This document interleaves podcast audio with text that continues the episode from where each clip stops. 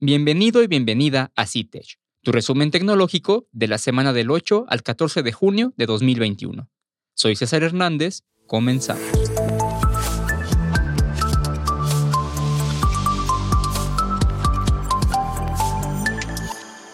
Recientemente fue la conferencia para desarrolladores de Apple, donde se dieron a conocer las siguientes novedades. En iOS 15, la aplicación de FaceTime estrena nuevo aspecto en sus sesiones grupales, mejora el sonido durante las llamadas e incursiona en su versión para navegador. Además, permitirá compartir contenido en tiempo real para así poder ver series, escuchar música y otras actividades al mismo tiempo que nuestros contactos. Se incorpora la función de Live Text, que permite al dispositivo interactuar con el texto perteneciente a las fotografías o imágenes, además de reconocer los elementos que hay en estas para brindarnos información adicional a lo que estamos viendo en pantalla. Por último, las aplicaciones de notas y clima van a recibir un rediseño. En cuanto a iPadOS 15, se integran nuevos gestos de multitarea.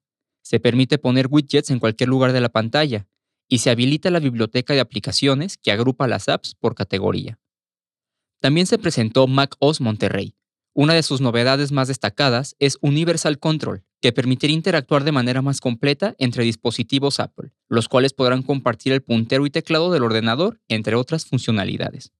iOS 15 va a llegar al iPhone 6S y al iPad Air 2. Esto brinda 5 y 6 años de actualizaciones respectivamente, y se pretende que sigan recibiendo actualizaciones por un año más. Es por esto que dicho iPhone se ha convertido en el dispositivo móvil con más actualizaciones en la historia. El martes 8 de junio, el Internet sufrió de un apagón masivo. Esto debido a que Fastly, proveedor de servicios en la nube, sufrió de una falla generalizada, afectando importantes plataformas web y aplicaciones, entre las que destacan Amazon, Twitch, Pinterest, HBO Max, Hulu, Spotify, Reddit, entre otras. Cuéntame, ¿Te viste afectado o afectada por este apagón masivo? El presidente de El Salvador, Nayib Bukele, quiere que su país sea el primero en aceptar el Bitcoin de manera legal. Esto en la búsqueda de acercar a su país al curso tecnológico que está tomando el mundo. Xiaomi adelanta el lanzamiento del MIUI 12.5 al Poco X3 Pro y al Redmi Note 9T, si aún no llegó a tu dispositivo, es probable que recibas la actualización en el mes de julio. Todo indica que Facebook está desarrollando su propio smartwatch, el cual saldrá al mercado en el 2022. Su pantalla será desmontable y contará con cámaras para poder tomarnos selfies sin tener que depender del celular. Joe Biden ha quitado el veto a las aplicaciones chinas como WeChat y TikTok, aunque estas seguirán en investigación.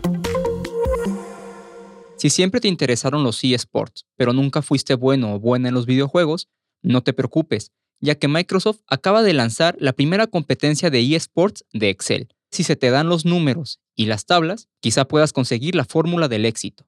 Este pasado 8 de junio fue la primera competencia mundial, donde ocho participantes compitieron en la primera copa de eSports de Excel. Estas fueron todas las noticias de la semana.